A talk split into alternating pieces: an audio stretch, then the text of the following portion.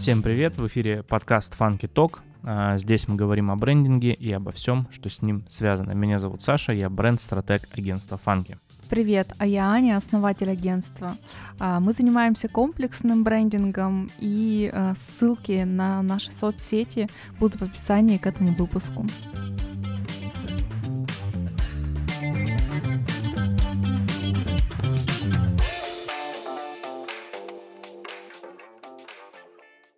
Друзья, всем привет! Это девятый эпизод нашего Funky Talk подкаста, и сегодня мы пообщаемся о том, как работают креативные индустрии. И с нами сегодня Арина Авдеева, соосновательница креативного агентства Friends Moscow и международной креативной школы и комьюнити МЭЦ. Арина, привет! Привет! Привет, Арина! Расскажи, пожалуйста, э, немножко о своих проектах, чтобы мы так погрузили наших слушателей э, о Mets и о Friends. Э, в общем, что это за проекты, чем вы занимаетесь?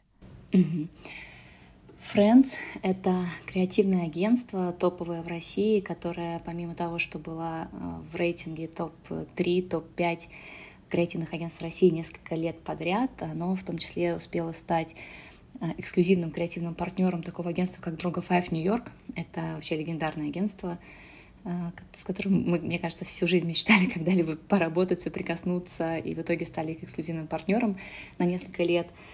А, видели их внутреннюю кухню, вот, и это, конечно, уникальный опыт. Плюс наше агентство выиграло три канских льва, ну и куча других международных наград, mm-hmm. о которых я уже не говорю, потому что Канны — это вроде как такая веха в пути довольно значимая для всех.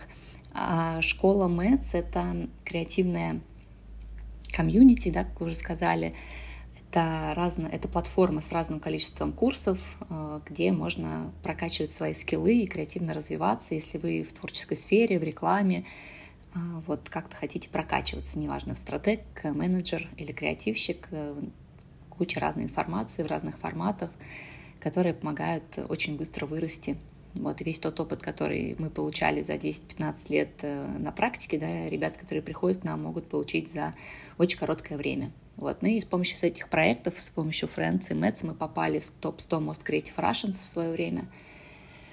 Вот, что тоже довольно классно. Это, наверное, если коротко. Я, кстати, учился у вас э, курс креативный копирайт, да, проходил не так давно стало интересно. И мы у вас пару вебинаров еще вели, ну, уже как, как ведущие. Ну, вот, уже я помню, я, было я помню. Да-да-да, я помню.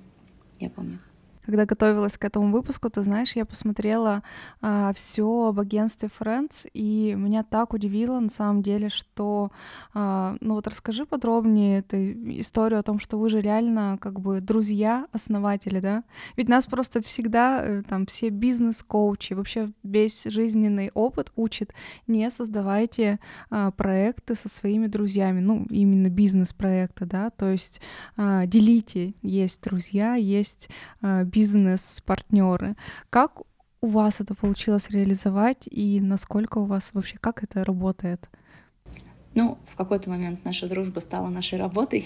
Понятно, что вне работы нам уже было сложно дружить, потому что просто не оставалось времени. Но так мы всегда говорили, что наша работа — это наше хобби, да, это то, что нам интересно в целом, а не, а не просто работа. Поэтому, мне кажется, наша дружба держалась на вот таких общих интересах, которые, собственно, и переросли в агентство. Поэтому в этом плане было довольно нативно ну, случаются какие-то, э, я не знаю, спорные ситуации, как вы их решаете? Я вот просто помню по себе, что у меня э, как-то была история, когда, э, в общем, я позвала работать к себе в агентство подругу, и мне было сложно делить, то есть не проблема там какие-то замечания там по работе сказать обычному сотруднику, который вот, ну, пришел просто, я знаю, что это там обычный сотрудник, он как какое-то время там поработает, и, э, ну, в целом, то есть это не мой друг. И мне было довольно тяжело вот разделить дружбу и э, вот такие бизнес-отношения э, с человеком, с которым я там 10 лет до этого общалась, и э, там универ вместе заканчивала. Как вы вот такие ситуации решаете, делите? Мне кажется, у меня еще более интересная ситуация в рамках МЭЦа, например, я работаю, взаимодействую с своей родной сестрой старшей, вот, причем я в роли э, как бы начальника, можно сказать, да.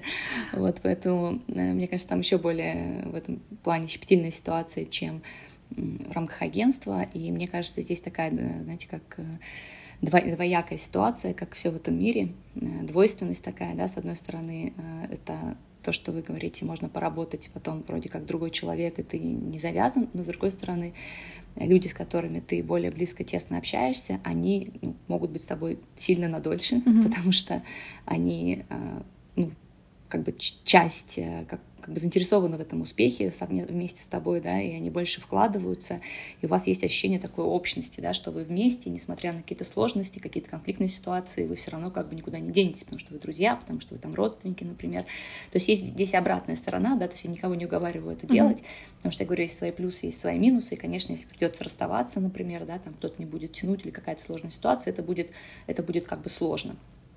Вот, но э, тут есть свои плюсы, поэтому не, не призываю так делать. Мне кажется, конечно, на уровне бизнеса, наверное, а, взаимодействовать проще с незнакомыми людьми. Но, опять же, когда у вас случается конфликтная ситуация с незнакомым человеком, так вы не всегда можете там поговорить на чистоту, да, там вот, раскрыть mm-hmm. друг другу сердце и все, что происходит. Мне кажется, оттолкнуться и расстаться в какие-то сложные периоды гораздо проще, чем а, с людьми, с которыми ты как-то более тесно связан. И у вас есть совместная общая цель проходить эти сложные периоды вместе, потому что ну, потому что вы как бы вместе. Вот. И мне кажется, это очень сильно нас держало в агентстве очень долгое время. То есть сейчас уже, а, наверное, не секрет, что немножечко у нас расходятся пути, да, потому что mm-hmm. Денис Елисеев а, вышел из агентства. Вот, э, я тоже в этом году э, выхожу из агентства, вот, потому что у нас э, поменялись немножечко там ориентиры, интерес совместный, да, разошелся, вот, поэтому mm-hmm. мы сейчас как бы расходимся по-хорошему, скажем так, у нас остается там Максим Пономарев и Саша Завадский, такой но это отка- накладывает отпечаток на вашу дружбу или вы остаетесь друзьями?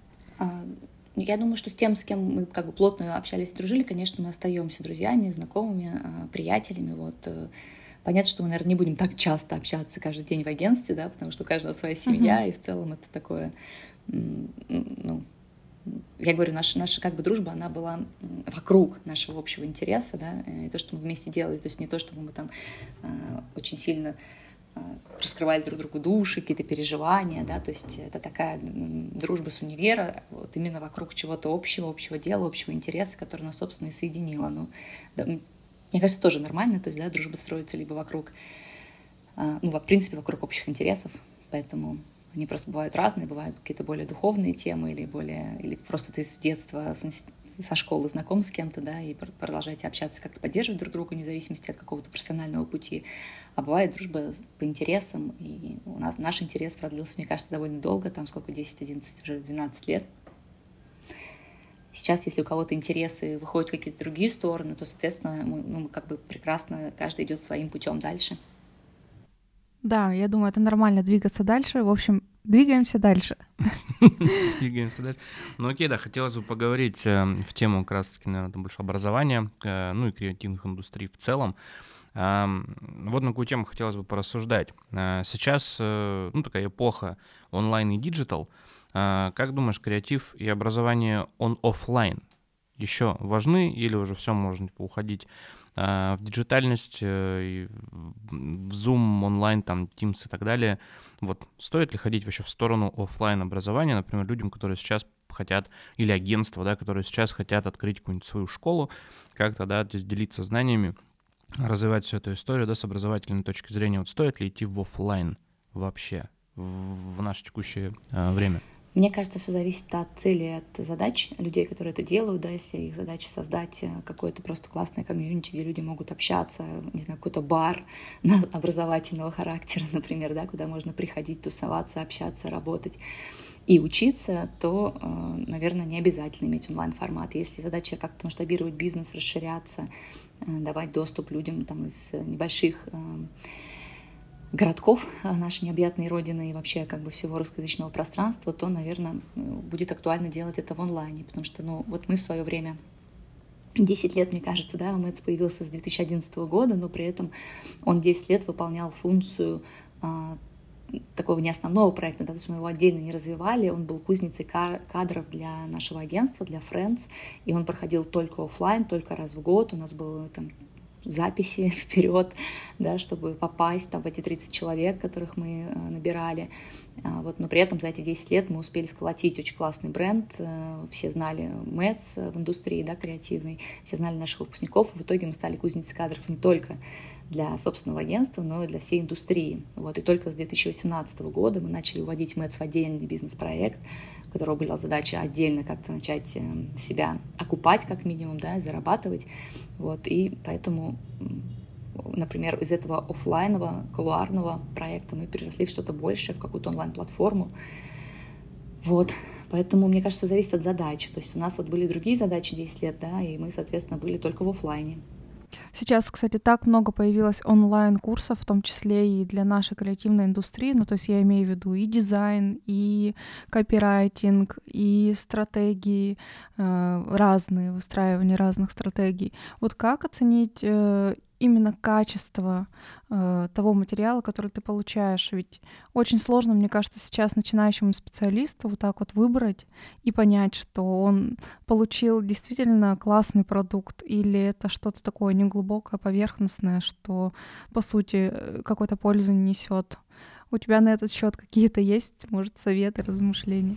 Ну да, я думаю, тут э, довольно легко напороться да, на какую-то инфобизнесовую такую историю, которая очень красиво упакована, но по факту... Очень, очень, да. Мы столько этого встречаем mm-hmm. вообще. Я думаю, что здесь, э, это знаете, как, э, как вы выбираете молоко в магазине, то есть ну, любой какой-то продукт, который вы выбираете себе, неважно онлайн или офлайн, то есть, мне кажется, действуют плюс-минус те же законы, то есть это знание, это какая-то рекомендация, а, это привлекательность упаковки, так или иначе, да, обещания какие-то. А дальше это, ну, ты пробуешь, понимаешь, тебе нравится или не нравится. Вот, например, у нас в Мэтсе практически не работает как таковой там таргетинг, да, ну, в том плане, что он не, не, не работает так эффективно, как, например, реферальный маркетинг, да, когда к нам приходят просто по рекомендациям. Mm-hmm. И это отчасти то, почему, например, у нас э, мы, мы вот пробовали формат онлайн-платформы, да, где есть много разных э, и дешевых продуктов, и бесплатных продуктов очень много, и до сих пор, кстати, вы можете найти там много бесплатных продуктов или совсем недорогих, вот, то при этом наша основная ставка это на дорогие продукты, на такие очень качественные курсы, которые идут довольно долго, а, и именно их рекомендуют, да, потому что именно их рекомендуют, именно на них идут, и именно за них готовы люди платить там какие-то э, нормальную сумму, вот, а иначе надо заниматься реально таким инфобизом, да, и нагонять огромное количество людей, трафик, чтобы за счет маленьких продуктов вообще окупать э, команду и вообще работу. Поэтому, например, мы а, остались, и, и, и ребят, которые, которых я знаю, например, которые имеют, владеют другие школы, ну, другие креативные школы, да, потому что мы знакомы с нашими конкурентами лично, и с их основателями, хорошо mm-hmm. общаемся. А, например, я понимаю, что они тоже пробовали разные форматы, и все равно все идут в качественный продукт, да, пускай он будет э, дорогой, но он будет качественный, это будет продукт, который люди рекомендуют, а все остальное это просто такая, ну, знакомство, знакомство с этим более дорогим продуктом, да. Mm-hmm такая воронка, если можно сказать, но просто благородно, качественная, полезная. Да. Может, поговорим про Мэтс? Вообще интересно, как он начинался. Мы раз уже этой темы немножко коснулись, можешь подробнее как-то рассказать, в чем э, я поняла, что идея была, состояла в том, что это по сути работал на HR бренд э, Friends, вот, но как все это переросло вот в такую э, классную школу, которая уже сегодня там выпускает таких специалистов, как Саша. В том числе, да. Но мне кажется, что она стала такой школой, на самом деле, как только появилась, то есть после там пары двух-тройки лет, да, а, мы уже э, стали школой, которую знали, которая выпускала классных ребят, вот, поэтому изменилось, я говорю, только формат, только то, что мы пошли в онлайн, и то мы пошли в онлайн, на самом деле, не то, чтобы даже делать э, бизнес какой-то, да, а в первую очередь потому, что к нам приезжало огромное количество ребят, например, из регионов, из Яката, из Омска, и чтобы приехать в Москву на три с половиной месяца, да, э, обучи, ну, учиться там, это довольно затратные. Были ребята, которые ставили на карту все. У нас довольно много таких success stories. То есть ребята приезжали из Омска, учиться, где-то останавливались у друзей, да, там ходили на учебу, а, потом находили работу, оставались в Москве так или иначе. Mm-hmm. То есть те, кто классно учился, действительно вкладывался, и, и мы помогали с поиском работы, до сих пор помогаем тем, кто вкладывается в обучение, делать хорошее портфолио за это время.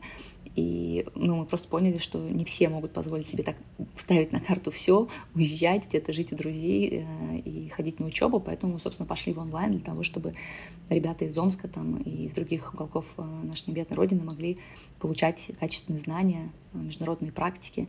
Это, это в первую очередь, да, потом понятно, что мы, как бы, это отчасти влияет на масштабирование. Вот, поэтому тут как бы польза для всех получилась. А как это начиналось? начиналось это вообще очень забавно мы хотели переехать в офис побольше, мы только начинали тогда как Friends, у нас был маленький офис, и мы придумывали какие-то истории, как нам переехать в классный офис, где нам будет э, комфортно и нравится сидеть. Плюс я тогда только вернулась из Miami School, в которой я училась э, в Гамбурге, и мы э, обратили внимание на то, что в России тогда не было школы, да, был только воркшоп, который только появился и который учил только копирайтеров. Это была креативная, даже не школа еще, не копирайтерская, вернее, не, не креативная, а копирайтерская школа.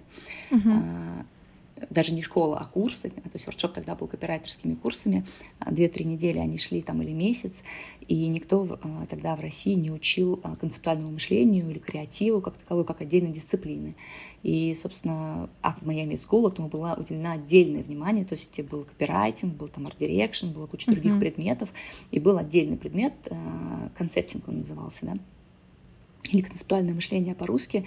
Ну и, собственно, так все и сложилось вместе, как пазл. И мы сняли классный большой офис, в котором мы начали проводить курсы, чтобы отбивать аренду, потому что тогда у нас не было еще такой возможности, мы только, говорю, только образовались как агентство. И мы начали преподавать концептинг, креативное мышление, и мы могли себе это позволить, потому что мы были очень награждаемыми ребятами и на то время. А, у меня, по-моему, уже были канские львы, если не ошибаюсь, личные, персональные. Uh-huh. У нас, у ребят тоже было много разных международных наград, и, собственно, мы учили, как эти награды выигрывать, э, и были первые школы, которые, собственно, учил концептингу или креативному мышлению. А какая, вот, по твоему мнению, роль МЭЦ на данный момент вообще для креативных индустрий там в мире, в России, ну, позиционирует себя как международная школа, поэтому можно там в мире, э, в России как-то по отдельности, либо все вместе. Ну, наверное, будет правильно сказать межнациональная школа, да, а международная, это потому что у нас есть статус международной школы, потому что наши студенты выиграли mm-hmm. в международном конкурсе Young Glory, который является топовым э, конкурсом в России, а, и в котором участвуют такие студенты из школ типа The Berks или Miami School, вот поэтому у нас есть статус международной школы, но по большому счету мы, конечно, межнациональная школа, да, потому что наша школа пока существует только на русском языке, несмотря на mm-hmm. то, что мы привносим на локальные рынки а, международные практики, да, международных экспертов, международные знания, международную планку определенную, вот при этом а, так как наши курсы только на русском, несмотря на то, что у нас есть студенты из Центральной Азии, из Минска, из Украины, было очень много студентов, да, то есть э, из всего русскоговорящего со- сообщества worldwide, я бы сказала. А, поэтому мы такие межнациональные mm-hmm. школы, но при этом, так как мы только на э, русскоязычное сообщество, поэтому сложно прям сказать, что мы международные, но такой статус мы имеем официально, скажем так. Mm-hmm. А какая роль ну, такая высшая какая-то цель МЭЦ, то есть почему это важно, э, почему это развивается, да, там непосредственно на территории России. Почему?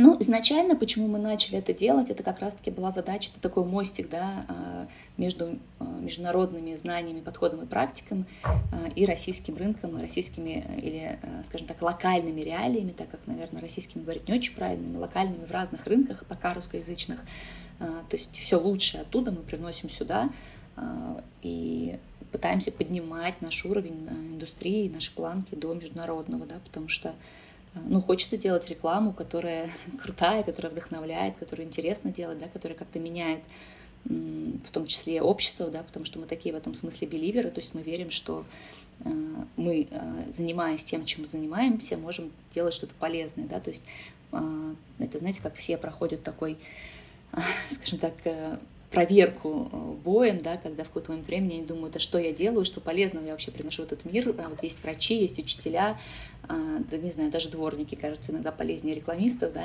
а я тут просто рекламирую бренды э, и продаю, не знаю, молоко, йогурты и все остальное.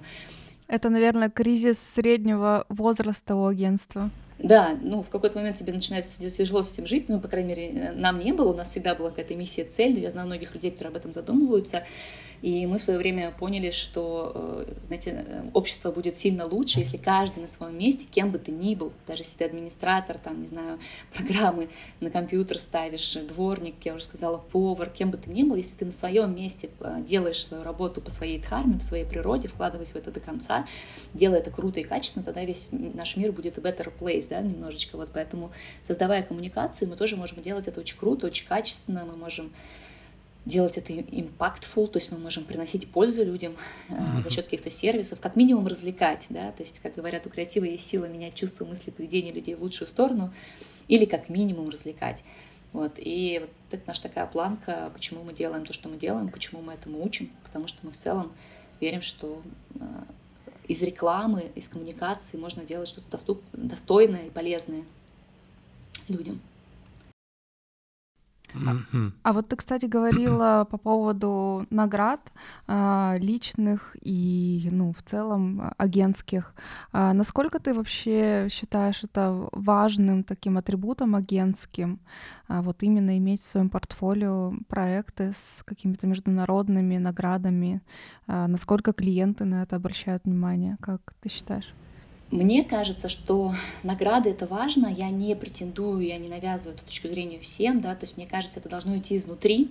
То есть не надо, если вам кажется это не важным, не надо себя заставлять делать это важным. Да, у каждого есть своя важность, и для кого-то важно. Даже у нас среди наших партнеров, например, в агентстве, всегда был такой, ну, не конфликт, а вот такая как бы трение, да, потому что, например, для меня это важно. Э, я считаю, что креативщик без фестиваля это как спортсмен без чемпионатов, да, то есть э, как будто бы ты не до конца используешь эту свою потенциал да, в сравнении, да, в соревновании, но в сравнении в хорошем смысле слова, да, который тебя постоянно, постоянно двигает, как планочку наверх, потому что ты соревнуешься с лучшими из лучших, да, ты не лучшая лягушка на болоте, а ты реально соревнуешься с лучшими из лучших, таким образом ты просто свою планочку все время поднимаешь. А я люблю поднимать планочку свою, мне это интересно, мне это драйвово, мне там как бы вот эти амбиции, они меня в свое время держали очень сильно в, в этой сфере, Сейчас я ушла это mm-hmm. делать э, в МЭЦ, да, в, в, а, в образовательный проект, чтобы других учить это делать, а, чтобы как бы множилось, чтобы этого было больше, да, нежели я там и мое агентство, мои проекты. А, вот при этом я говорю, это совсем не обязательно, если вас драйвит и каких-то, вот, например, Дениса э, Елисеева драйвила mm-hmm. больше не награды, да, его, например, драйвила больше делать какие-то значимые проекты для общества, то есть что-то, о чем будут говорить, то, что будут обсуждать, то, что вот как бы будет, э, скажем так, популярно в народе, я бы так сказала. Вот при этом, мне кажется, мы здесь не, не особо даже конфликтовали, потому что одно другому не мешает, да, то есть для меня как бы награды — это показатель того, что это ну, важно интересно для людей, да, что это что-то крутое делает и на уровне людей, аудитории на уровне профессиональной, да, на уровне индустрии. То есть, на мой взгляд, это в идеале все, чтобы было сочеталось в одном проекте. Но если по чесноку, то мне интереснее награды, да, чем это, чтобы прям это было полезнее. И даже не награды, а мне интересен сам э, сам процесс создания, сам процесс создания проектов, которые мне кажутся кайфовыми. И даже если они кажутся кайфовыми только мне, а людям, как бы, для которых я это делаю, они такие, типа, ну, нормально, да, там, окейно. Мне это не так важно, то есть если мне нравится проект, меня торкает его идея, то мне хочется его реализовать, мне хочется его сделать. Ну и потом, конечно, так как это не, если это не оценивают люди, чтобы хотя бы это оценили профессионалы, то есть какая-то обратная связь нужна, но мне интересен вот этот сам, как бы, сам маршрут. А, при этом из-за того, что я говорю, у нас разные партнеры, да, и нас несколько, это в каком-то смысле случае, э, в каком-то смысле симбиоз очень классный, потому что ребята, например, больше клонили в другую сторону, и поэтому у нас как бы агентство развивалось, я бы сказала, так вширь а не только вглубь. Потому, ну, а я пошла, собственно, в МЭЦ больше, потому что мне вот интереснее вот эта история э, фестивальная. Вот поэтому главное, чтобы вы нашли свой стимул, свою мотивацию, да, и мне кажется, если это только деньги, наверное, это Э, ну, мне кажется, любой бизнес это деньги, да, но только деньги, наверное, никого не будут греть, поэтому важно искать какую-то свою мотивацию, свой стимул, что драйвит вас, э, чтобы об этом говорили, чтобы это было популярно, не знаю, вы набирали кучу лайков, или чтобы это оценивал кто-то другой, ну, то есть какая-то должна быть цель, какой-то должен быть вот план, миссия, то, что вас самих поднимает по утрам и заставляет идти на работу. Вот так. Да, ты знаешь, Э, в этом году нашему агентству 9 лет, и мы как-то так вот все эти 9 лет находились во внутренних сомнениях, в качелях, типа стоит или не стоит. С одной стороны, вроде это похоже на какую-то ярмарку тщеславия, ну типа выставил свои проекты, что дальше, получил награды. А с другой стороны, ну действительно возможно, что от этого есть какой-то профит, потому что часть клиентов уделяет этому внимание, смотрит, э, там чекает победителей, в общем, смотрит какие какие-то интересные решения, возможно, даже используют какие-то фестивальные проекты просто как бенчмарки. Ну, то есть я реально представляю сценарий, что э, бренд-менеджер какой-нибудь компании может вдохновиться какими-то решениями, посмотрев фестивальные работы. Ну вот в этом году, в общем, мы сделали для себя такой шаг и впервые приняли участие, ну вот пока в двух фестивалях. И ты знаешь, я вот стала просто, поскольку я в агентстве занимаюсь э, вот направлением не бизнес-менеджмента в плане общения первичного с клиентами, я стала замечать, что мне наоборот часть клиентов говорит, мы вас видим, а, у вас был классный проект, там вот такой-то, такой-то, э, нам понравилось. То есть есть клиенты, которые приходят прямо именно с, ну, там даже с участия или с побед. А, ты такие ситуации, с такими ситуациями тоже сталкивалась? То есть приходят ли к вам клиенты вот именно с знанием того, что вы э, победители какого-то из фестивалей и обладатели наград? Да, классный вопрос. Э, постараюсь его прям раскрыть с разных сторон. В первую очередь, конечно, фестиваль — это ярмарка, ярмарка тщеславия. То есть, э, ну, надо называть вещи своими именами, и это а, так. А с другой стороны, это ярмарка тщеславия, которая помогает всем в компании э, вокруг чего-то сосредотачиваться, да, вот, вот это ощущение, знаете, как тендер. Вот ты в гонке за тендер победил, фух, у тебя такое ощущение, да, то же самое, награду получил, у тебя такое ощущение, как бы, знаете, как дан поставлен, mm-hmm. такая стрелочка, то есть ощущение какого-то э, завершения, да, какого-то вознаграждения внутреннего эмоционального. Поэтому это тоже, на мой взгляд, важно. Плюс огромное количество креативных специалистов, они идут за этим, потому что они понимают, что это поднимает их личную стоимость. То есть э, я буду дороже стоить как профессионал, если у меня будут э, награды в портфолио, да, потому что помимо интересных проектов, э, если у меня есть награды, это оч- очевидно поднимает мою планку. Поэтому mm-hmm. это очень круто работает для HR-бренда в первую очередь, да, потому что к вам хотят идти делать классные проекты, к вам хотят делать, идти получать награды. И таким, и таким образом вы можете всегда немножечко, ну, как бы, платить, скажем так, по нижней планке или по средней планке, да, то есть вы не, не должны перекупать э, специалистов, потому что вы можете давать им что-то другое, да, вот эту добавленную стоимость какую-то помимо стоимости товара, помимо цены, которая есть, э, помимо зарплаты, которую вы даете. Вот. С другой стороны, да, это однозначно не бизнес-инструмент, который работает, и мы в свое время даже стопорнули его, потому что, то есть мы там два года не участвовали в фестивалях, и у нас а, мы проводили прям аналитику довольно подробную, да, где мы а, смотрели на то, а, куда, как идут клиенты, и, конечно, выигрыш в фестивалях, рейтинги, вот эти топы, это то, как клиенты отбирают агентство, да, то есть они как, как вас узнают либо через ваша mm-hmm. работа, они придут, скажут, мы видели вашу работу, мы хотим так же, да, тем более они смотрят за работами конкурентов, и если они видят что-то интересное, они приходят и говорят, я хочу так же. А, вот, либо они находят вас по рейтингам, да, и через рейтинг вас отбирают а, и приглашают. Но это дает вам огромное количество трафика на сайт, ну, в смысле, в, в почту, да, вам, вам пишут огромное количество клиентов, но они, конечно, огромное количество вы просто отсеиваете. Uh-huh. Но, то, но то, что это увеличивает входящий поток, это сто процентов, да, фестивали на это работают. Они не увеличивают качественный поток, то есть качественный uh-huh. поток не вырастет, качественный поток как раз-таки растет за счет работы. Uh-huh. Приходят и говорят, хочу такую же работу если вы делаете классные работы. А количественный поток, он точно растет за счет uh-huh. фестиваля, а дальше вы уже можете отбирать или отсеивать. Но и с третьей стороны, фестивали — это возможность капитализировать свои усилия. То есть вы уже сделали классную работу, о которой говорят, приходят клиенты, приходят клиенты. Друзья, у нас появился четвертый участник. Мне кажется, самое время его представить. Если вы слышите какие-то посторонние звуки, улыбки, сопения, Арина, расскажи, кто с нами в кадре, за кадром. Да, это маленький соавтор. Все, не, не хочет публичности. Это мой сопроводник, сопроводник я бы сказала, да. А, сооснователь сейчас моей жизни временно, а, дочка моя младшая Ангелина, вот, которая сейчас со мной на всяких конференциях, выступлениях, ну, везде, да, потому что она грудничок, и несмотря на то, что бывает няня, которая сегодня там не случилась, она все равно очень привязана к маме, и понятно, что там все время нужно груди э, или еще как-то, вот поэтому, поэтому я везде с ней сейчас. Вот. Участие в фестивалях — это еще в своем роде капитализация усилий, да, потому что вы уже сделали работу, о которой говорят, приходят клиенты говорят, хочу так же. Почему потраченные усилия не конвертировать еще в какие-то награды, рейтинги, которые вам принесут еще дополнительных э, клиентов, да, и мотивацию для команды, HR-бренд и так далее. То есть это просто ну, усилия уже потрачены. Давайте возьмем из этого все, да, максимум. Поэтому, на мой взгляд, тут как бы с какой стороны не посмотри, э, награды имеют место быть. Пускай не все, пускай не надо на это тратить все бюджеты, на, можно очень, э, есть определенная стратегия, по которой можно выбирать фестиваль, у нас даже есть отдельный курс для B2B э, э, компаний, да, когда мы подсказываем, например, смотря какая цель, какая задача, в каких фестивалях участвовать, что это может дать и так далее и тому подобное, как баллы считать, как правильно номинации выбирать. Ну, то есть это очень разумное, скажем так, использование инструмента, которое может дать определенный выхлоп.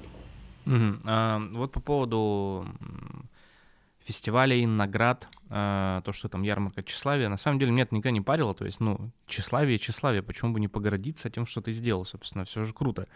А, у меня вот такая мысль была, когда я смотрел, э, ну, я работал в агентствах, которые прям активно э, брали награды там давно еще, но иногда на некоторых проектах мне казалось, что ну вот смотришь, особенно, кстати, брендинговых проектов, смотришь, вроде все супер красиво, круто, но когда вот я стал бренд-стратегом, начал, да, там в этом разбираться, еще раз взгляд, смотришь на эти проекты и думаешь, ну, они же не особо эффективны. То есть, да, красивая картинка, да, круто выглядит, да, классная подача, но начинаешь примерять эту историю на реалии, какие-то определенные там рыночные, и вот у меня вопросы возникают к некоторым проектам, типа, ну, они же не будут работать. Типа сделано специально под фестиваль. Ну да, да, да, как будто он фестивальный с креативными историями типа рекламы то же самое. То есть вижу, о, крутой ролик, потом начинаешь так что-то размышлять, а как он будет работать.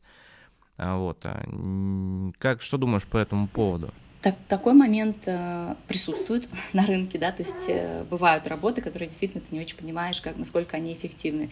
Но тут, на мой взгляд, есть два момента. Первый момент — это то, что мы называем эффективностью. И тут я бы хотела как бы раскрыть свое представление об эффективности. На мой взгляд, эффективность — это вложенные усилия, виси полученный результат. И если вложенные угу. усилия это ну, ничего, ноль денег, например, да, то практически любой результат, например, тебе написали в каких-то источниках, где-то опубликовали, это уже будет эффективной компанией, да, потому что усилий и денег было вложено ну, ничего или ноль, да, то есть Эффективность — это сколько ты потратил, сколько ты получил, насколько ты много потратил усилий ресурсов, и насколько много получил результата. Вот, поэтому вот эта как бы история, она всегда должна варьироваться, потому что иногда ты не, не вложил ничего практически, да, только усилия своей команды, например, а, а получил и знания своего агентства, и еще пользу клиенту, как а, при, принес за тем, что о нем поговорили, где-то опубликовали и так далее. Вот, но, конечно, а второй момент, что есть все-таки фестивали креативности, есть фестивали эффективности, да, и э, стараются, конечно, смотреть на эффективные критерии, да, на то, что эти проекты э, что-то сделали, что-то привлекли, но никто это толком проверить не может, да, вот на Эйфе это прям проверяют, проверяют, по крайней мере, стараются, хотя к этому тоже вопросики есть, как это проверяют, да, потому что я была в жюри и в Эйфе, э, ну, по крайней мере, вот на прогонах, там, когда мы, мы потом, по-моему, отправили не меня, а кого-то другого от нашего агентства, но я была в каком-то тестовом жюри или что-то такое а, на Эфе, и там был Максим Пономарев, ну, общем, были многие ребята из нашего агентства. А я была в жюри в Канах в том числе, и если честно сказать, ни там, ни там никто не проверяет эффективность вот прям доподлинно. Ну, проверяют то, что ты написал. Ну, написал ты там вот такие цифры, там красиво их а, сформулировал, красиво их описал, очень логично. Но по большому счету, знаете, вот э, все, что ты подаешь на фестивале, это отдельный продукт. Вот есть продукт, который ты сделал э, для аудитории, они пошли покупать. Есть продукт, который ты потом из этого продукта делаешь, чтобы подать на фестивале. Это вообще отдельное искусство создавать эти продукты, а, правильно их упаковывать, правильно их описывать, правильно их подавать, правильно выбирать номинацию и так далее и тому подобное. То есть я бы здесь вообще разводила эти две истории, потому что они, ну, как бы вообще про разное.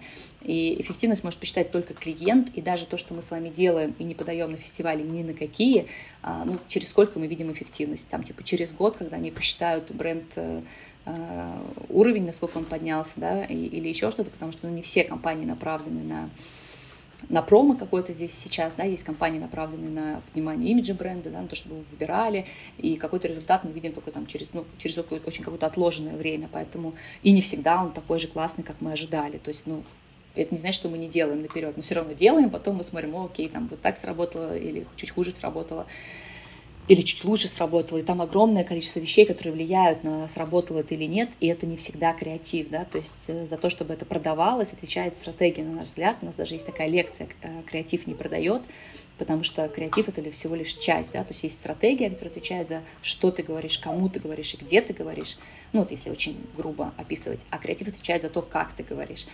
И по большому счету стратегия это как правильно заброшенная удочка в правильный водоем, где есть рыбка, да, а креатив это вот э, что-то, что приманивает больше рыбы, потому что там вкусная приманочка, да, или какой-то очень классный, интересный крючок, который цепляет сразу несколько рыбок, например. Ну, то есть креатив, он может усиливать, да, он может зарабатывать дополнительные медиа, он может а, экономить ваш медиабюджет, но он без стратегии не работает в принципе. Mm-hmm. Как и все не работает без стратегии в нашей сфере. Но при этом стратегия без креатива, она, конечно, работает, но она не настолько эффективна в том плане, что потраченные усилия, виси результат. Да? То есть если там есть классный креатив еще, то выхлоп будет гораздо больше, гораздо интереснее, гораздо круче. Вот поэтому э, Тут в идеале надо использовать все вот эти вещи, стратегию, креатив и медиа, да, если они все есть вместе, это круто.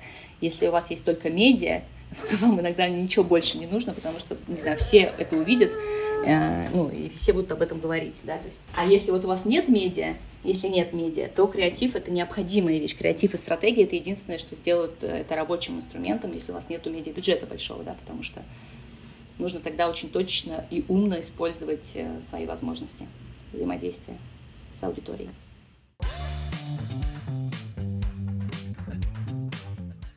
Арина, э, смотри, такой небольшой мостик э, от одной темы к другой получился с э, эффективности креатива. Хочется поговорить о том, как его продавать клиенту.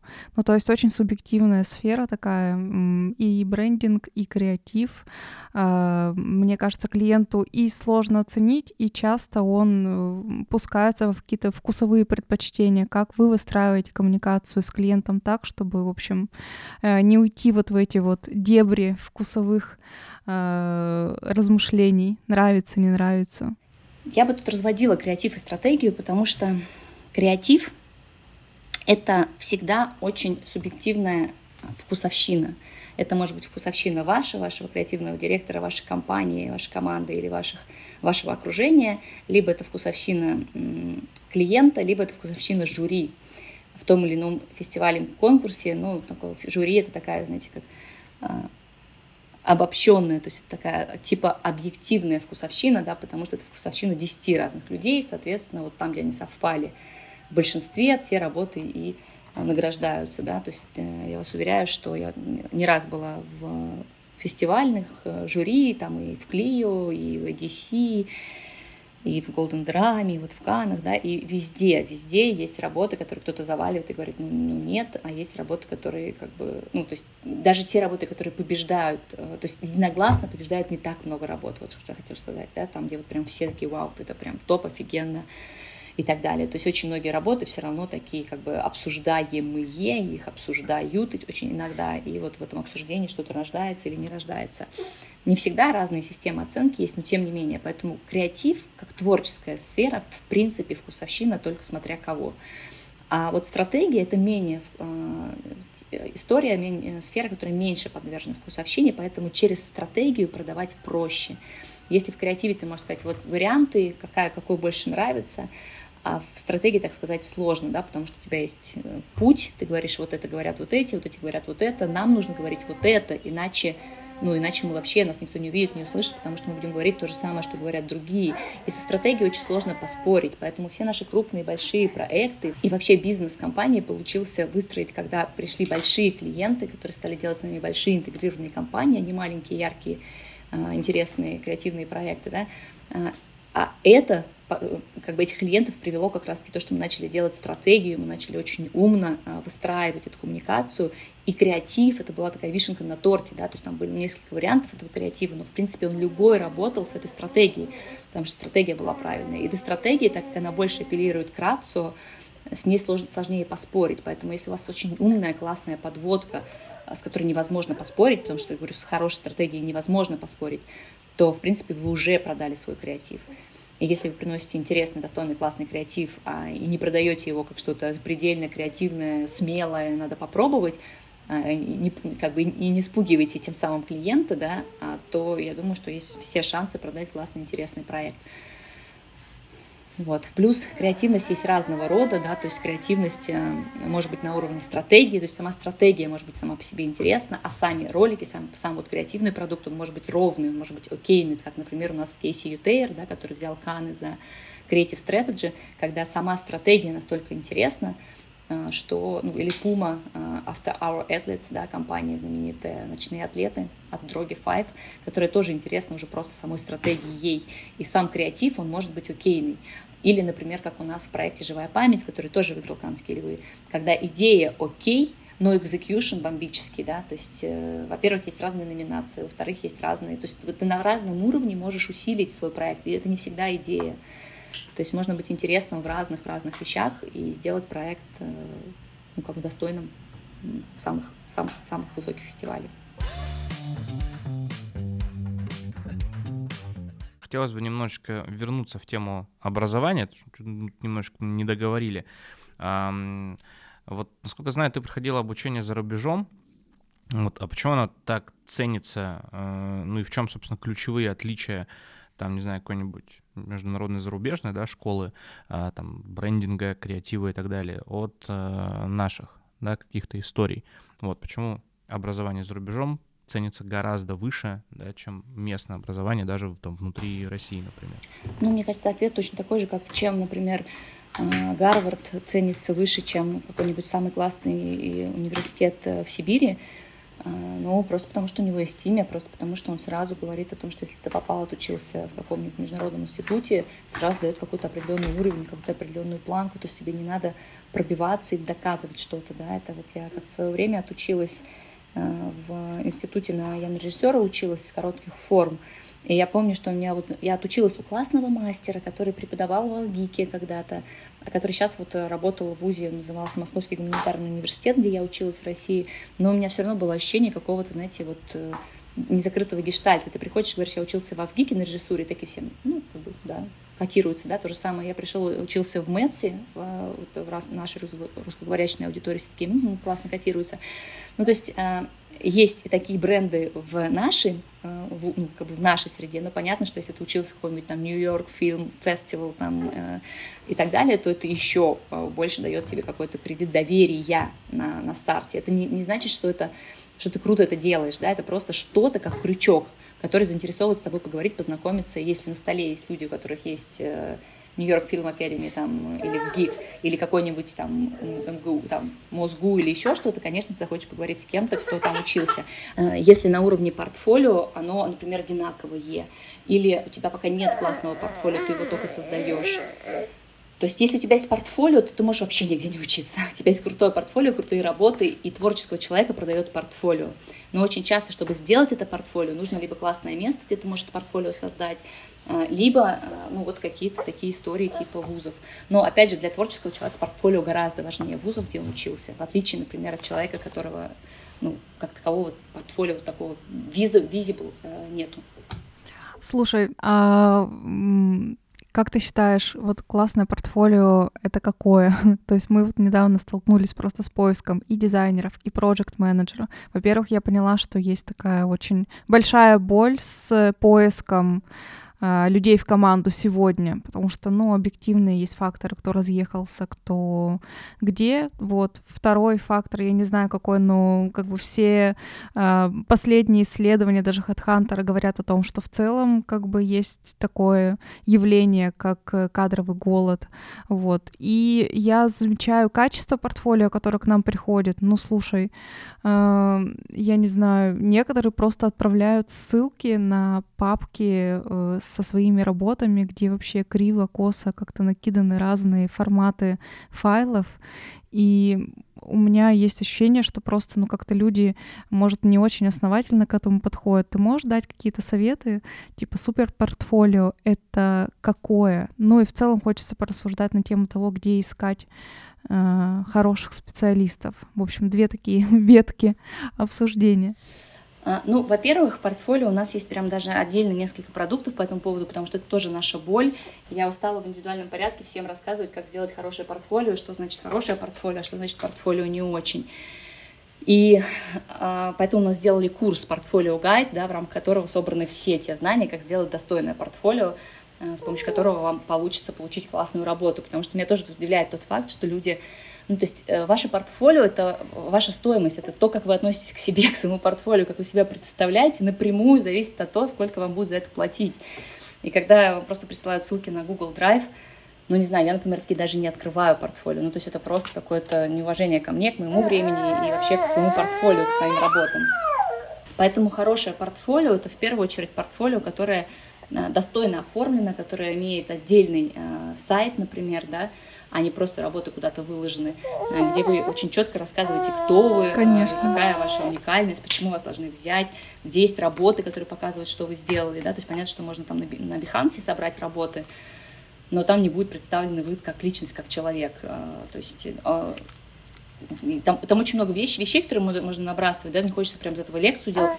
У нас есть даже бесплатная лекция на YouTube, которая, как, как не надо делать портфолио, да, и там очень доступно рассказано, как, как не надо делать портфолио, что не нужно делать и как пройти вот этот весь путь. Mm-hmm. Ну и есть более недорогой, правда, совсем платный продукт, портфолио гайд, где рассказывается прям подробно, какие работы, как отобрать работы, что не надо пихать их много, что не надо э, рассказывать там, что вы и жнец, и на дуде, и грец, да, то есть ни, ни, никого не интересует, что вы там, не знаю, художник-постановщик, стратег и еще и копирайтер. Ну, это всегда пугает, это всегда странно. Ну, то есть кажется, mm-hmm. что нигде недостаточно хорош. Ну и как ты описываешь себя, видно, видна ли личность, да, там очень-очень много факторов, которые влияют. Ну и в первую очередь портфолио. Что такое хорошее портфолио? Ну, это как минимум оформленный продукт. Ну вот мы любим, э, на наших курсах ребята делают либо борды, либо кейсы, да, это видеокейс, то есть это рассказ, как я уже сказала, это отдельный продукт о твоем продукте, что ты сделал, который очень доступно, подробно, коротко, главное, рассказывать, какую крутую работу ты придумал, э, и тебе не надо листать там 10 тысяч слайдов презентации, чтобы понять, а что же человек сделал. То есть ты очень емко понимаешь, как он придумывает, либо как он пишет, либо какой mm-hmm. у него графический Нужен скилл, фокус, если да. он дизайнер. Ну, то есть задача за очень короткое время показать показать свою крутость, потому что ну, у людей, которые там набирают э, на работу, нету много времени листать, смотреть, вникать. Первый фактор такой, вот, ну, посмотрели, цепануло, не цепануло, а дальше уже можно углубляться. И вот э, задача просто цепануть на первом этапе, то сделать все достойно, правильно и корректно. И вот можно посмотреть в наших продуктах как более подробно. А где искать? Ну, мы э, в рамках МЭД стараемся делать такие вещи. То есть мы, во-первых, работаем а, с большим количеством компаний, а, где мы рассылаем а, резюме или там даже отдаем базы студентов, потому что студенты ищут работы, а компании, как вы ищете сотрудников, да, поэтому у нас есть разные форматы, типа портфолио дейт, который мы сейчас тестируем. Сейчас мы даже разрабатываем отдельный сервис, HR такой, в рамках которого можно будет э, находить друг друга, да, более просто вот, и эффективно потому что да, такая проблемка есть. Лин, вопрос такой, а, точнее говоря, наверное, такая тема а, для размышления по поводу креативного мышления. А, на мой, да, сугубо личный взгляд, креативное мышление, образное мышление важно не только специалистам креативных индустрий, но и там, управленцам, там, мне кажется, инженерам, айтишникам там тоже достаточно это важно, поэтому, в общем, все там идут учиться. И как считаешь, то есть вот, образование в сфере креатива только для креативщиков или, ну, нужно э, доносить, да, мысль, что это гораздо шире, чем кажется? Я обожаю эту тему. Я, я, я уверена, что креативность это как навык просто необходимый всем, да, потому что раскрою почему. Потому что что такое креативность? Креативность это набор таких качеств, как проактивность, э, как адаптивность, как оригинальность, да, то есть э, беглость еще считается, скорость. То есть это те вещи, которые, мне кажется, необходимы, да, вот какая-то гибкость, необходима в принятии любого решения, там, в бизнесе, когда вам нужно быстро переобуваться, что-то придумывать, да, то есть это возможность за короткое время нагенерить какие-то решения, да, которые будут работать. И главное, это вот такой как бы, ну, драйв, то есть это какая-то проактивность. Когда ты креативный человек, тебе хочется, неважно, куда ты пришел на работу, а, что-то привнести, да, сделать, чтобы работало круче, чтобы работало лучше. Ты предлагаешь идеи, как это можно сделать.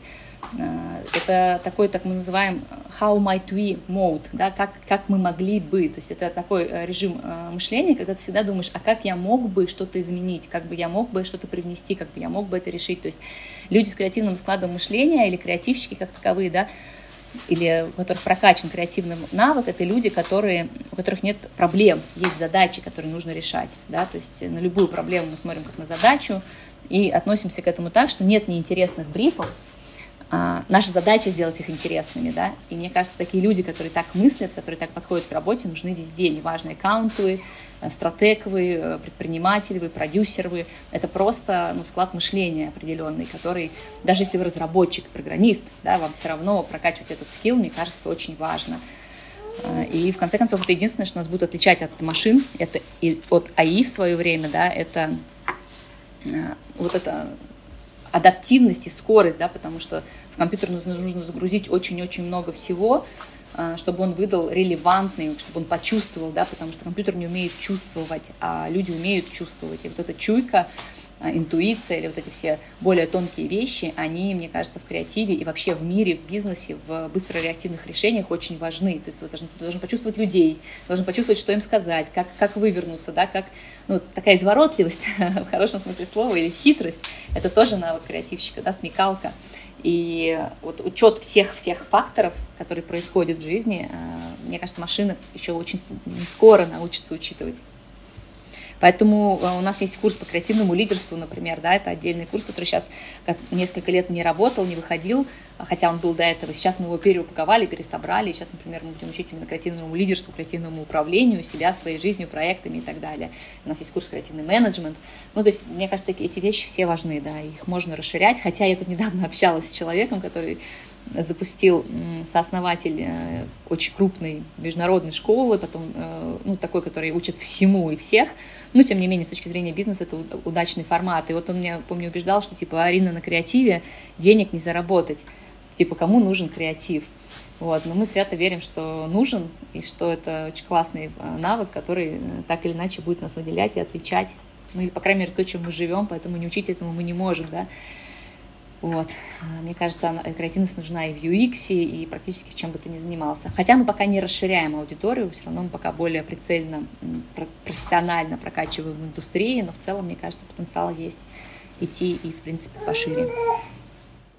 Да, вот мне кажется, что креативное мышление — это очень а, полезная штука для того, чтобы раскачать свой мозг, особенно, наверное, предпринимателям. То есть мы а, с некоторыми начинаем погружаться в проект, общаться, и так хочется просто иногда растормошить, расшевелить человека, чтобы он, а, ну, как бы вот есть ощущение того, что а, ты предприниматель, ты погружен в свое дело, но с другой стороны ты как бы немножко в этом деле, как в таком узком коридоре в лабиринте находишься, находишься, и для того, чтобы тебя расфокусировать э, с твоего бизнеса, наоборот, э, обратить твое внимание, расшевелить твой мозг, обратить внимание на какие-то другие важные детали, в общем, как-то раскачать, это, кажется, очень полезный э, как раз-таки, там, не знаю, навык, курс, в общем, э, навык креативного мышления, то есть быть живым и не э, не знаю, не тонуть э, в той сфере бизнеса, в которой ты находишься.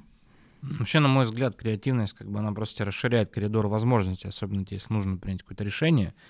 А зачастую там, там предприниматель, да люди вообще в разных там сферах, все равно та или иная задача кроется в принятии каких-то решений. И креативное мышление тебе просто расширяет этот коридор возможностей. Какой-то люфт дает гораздо, гораздо более широкий для принятия там действительно стоящего решения. Поэтому я абсолютно убежден, что креативное мышление нужно ну, практически всем. А, особенно, да, кто действительно чем-то управляет, принимает решения, что-то развивает. Поэтому мне бы хотелось, на самом деле, чтобы у нас там образование, -то, в том числе в России, в эту тему очень сильно двинулось. Все больше и больше людей туда пошли. Мы, по крайней мере, а, будем говорить вообще со всеми на одном языке мне, ну, опять же, мое личное мнение, да, какие-то там а фантазии, мечты, куда мы, в общем-то, все и стремимся. Поэтому, Арина, ты делаешь очень важное дело, и вся ваша команда Мэтс, а, да и Friends тем, что двигает индустрию. Спасибо большое за этот разговор. А, я надеюсь, что мы кому-то нашим разговором в том числе расшевелим мозг и, э, и что? Заставим двигаться вперед. Все правильно. Двигаться вперед. Спасибо. Да, как минимум заставим жить более интересной жизнью, или как скажем так, не заставим, как минимум э, вдохновим жить более интересную жизнь, да, и более интересную Вдохновим, работу. да. Да, сейчас супер. А, спасибо вам большое. Вот прошу прощения за то, что у нас был соучастник. И, надеюсь, не сильно мешал. И спасибо вам большое, что позвали. Пока. Все, пока-пока. До встречи.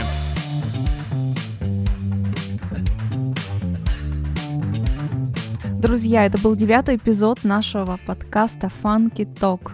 Ссылки о нашем агентстве, на наш телеграм-канал, на наши социальные сети вы найдете в описании под этим подкастом. Всем пока, до новых встреч!